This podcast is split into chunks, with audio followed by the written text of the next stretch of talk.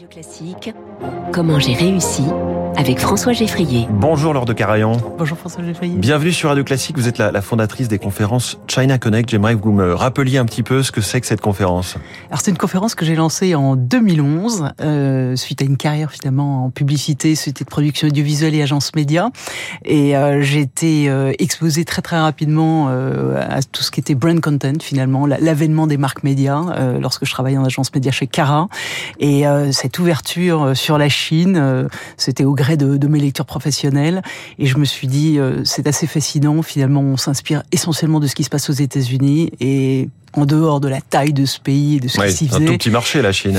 ouais, finalement, c'était créativement et légalement, par rapport au métier vraiment euh, que je faisais au quotidien, euh, où je me suis dit, il y a vraiment quelque chose à raconter, là, c'est incroyable, et, et, et, il se passe rien. Hum. Donc, On manquait d'expertise et de formation, finalement, de base à la culture économique de, de comment faire des affaires avec la Chine Oui, alors finalement, quand on remet ça en perspective, c'est quand même il y a déjà dix ans. Oui. Il y a dix ans, en effet, on m'a pris un petit peu comme, euh, comme une ovni, euh, mais je pense qu'on connaissait rien à cet écosystème complètement propriétaire, si vous voulez, où finalement, en effet, les GAFAM n'ont, n'ont pas, n'ont pas droit de présence, on va dire, et où, euh, sur les réseaux sociaux, les plateformes de contenu, les plateformes e-commerce et la data en particulier, eh bien, on, on navigue dans un environnement euh, complètement fermé. Donc, il Ouais. s'agissait d'essayer de décrypter tout ça, le rendre plus accessible, et notamment auprès des sièges euh, des sociétés occidentales, alors basées à. Paris ici, mais on, on a fait venir à Paris pendant euh, finalement euh, 9 ans, euh, dans cette conférence qui durait 48 heures chaque année euh, en mars, mais des gens qui venaient d'Australie, du Canada, d'Israël, euh, rencontrer ces Mmh. géants de l'Internet qui très souvent sont venus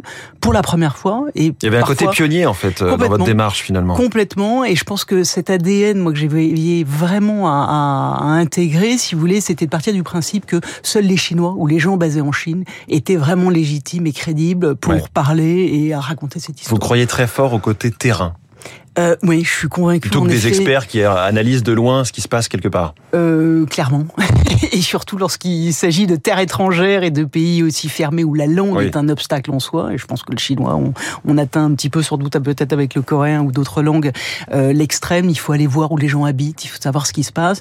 Je pense que globalement, oui. Sinon, on peut nous raconter facilement un petit peu des histoires. Et, euh, et, je pense déjà qu'ils nous racontent un petit peu l'histoire qu'on veut entendre. Donc, euh, ouais, il faut absolument aller se confronter à ces gens-là, leur poser le maximum de questions, Ouais.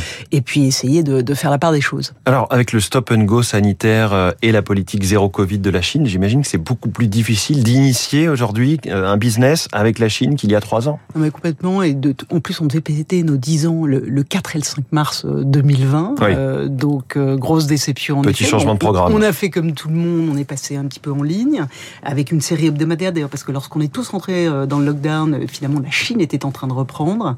Euh, et ça a été une série hebdomadaire avec euh, vos confrères, par exemple, de, de CNN qui nous ont suivis. On a eu des partenaires fantastiques comme le New York Times, euh, Ouais. qui nous ont suivis dans cette aventure. Donc ensuite, l'idée pour moi, et c'était d'ailleurs le thème de cette dixième édition, c'était What's Next After China Golden Decade. Alors là, vous excusez Après la décennie euh, magique Voilà, de la Chine, euh, exactement. que va-t-il se passer et- et je voyais déjà et s'amorcer, si vous voulez, un petit peu la baisse de cette croissance phénoménale à deux chiffres de la Chine. Mais surtout, je pensais qu'il y avait d'autres pays qui méritaient, si vous voulez, qu'on s'attarde Par exemple, justement à leur décryptage. Par exemple, l'Inde, mais il y a même le Japon, Oui. la Corée, donc sur lesquels je suis pas encore rentré, mais qui ont une chose en commun, si vous voulez, avec la Chine, c'est que la culture, qui demeure vraiment un pilier finalement de, de mon approche, c'est un obstacle euh, à l'entrée de ces marchés. C'est-à-dire, c'est un petit peu ça breaks or makes brand, comme on dit. Et donc, si jamais vous ne localisez pas euh, vos marques, vous vous adaptez pas euh, à cette culture, à ces consommateurs, vous n'avez pas beaucoup de chances de, de, de finalement réussir. Donc, l'Inde, on a, j'ai pris position en effet dessus, mais c'est, c'est en Inde, euh, c'est en Chine en l'occurrence que j'avais rencontré des Indiens qui m'avaient dit en 2017 déjà pourquoi tu fais pas India Connect? Et j'avais décidé de me concentrer exclusivement avec la Chine et je pense qu'en effet toute cette évolution, je me suis dit mais c'est incroyable euh, finalement l'Inde, ce sont des chiffres à peu près équivalents à, à la Chine, en Oui. tout cas lorsqu'il s'agit du digital, de la pénétration d'internet. euh, C'est ça, je voulais vous demander la si Chine la Chine et 15 ans. l'Inde sont les pays quelque part les plus numérisés au monde. Euh, la Chine, certainement. L'Inde, certainement pas. En tout cas, en forte accélération, parce que je pense que tout le monde a le bénéfice de ce Covid qui a accéléré la digitalisation des économies, l'adoption évidemment des mobiles. Mais je pense que l'Inde a ceci en commun finalement avec la Chine, si vous voulez, d'avoir adopté le mobile de façon complètement native. et là, je pense que ce qui est très très intéressant, qu'il va falloir surveiller, qui va présenter un, un, potentiel phénoménal, si vous voulez, c'est qu'il y a 600 millions de jeunes de moins de 30 ans en Inde, là où on a en Chine une économie et une population qui est vieillissante. il va y avoir une créativité folle, une innovation qui va naître avec des géants qu'on ne connaît pas encore aujourd'hui. Je pense certainement, mais moi, ce qui m'a fasciné, je rentre là d'Inde, où je suis allé euh, à, à, Delhi, à Mumbai, à Bangalore. J'y ai passé dix jours. J'ai rencontré toutes les plus grandes entreprises, les Reliance, les Tata, les Nike, les Flipkart, les Amazon. Ce qui me frappe, c'est que là, la moitié des noms que vous avez cités, je pense qu'ils sont très très peu connus en France. On connaît peut-être Tata. Euh, oh, en l'occurrence. Mais voilà. ou même peut-être Amazon quand même. Oui, Amazon, mais qui est pas tout à fait indien. Euh, ils sont peu connus. Ils sont peu connus, c'est vrai. Mais je pense que moi, ce qui m'a fasciné, c'est de voir à quel point ces gens, et contrairement à la Chine, et on peut jamais comparer les choses dix ans après euh, de cette décennie phénoménale qu'on vient de connaître, c'est cette espèce de d'immense confiance qu'ont les Indiens dans leur capacité à faire du business, mais même entre eux, c'est-à-dire qu'ils se disent mais on n'a pas besoin de l'extérieur, on a un marché domestique qui est tel que on, on, peut se suffire à nous-mêmes. Et j'ai ça c'est quelque chose qui a été euh, assez nouveau. Euh, voilà, en tout cas on va s'employer à, à, continuer, si vous voulez, d'avoir cette longueur d'avance et, et d'apporter aux entreprises euh, qui veulent euh, ne pas être les seconds ou, ou, pas arriver lorsque tout le monde est déjà là, mais avoir cette longueur d'avance justement sur le décryptage, la compréhension de ces marchés, de leur population pour au mieux, si vous voulez.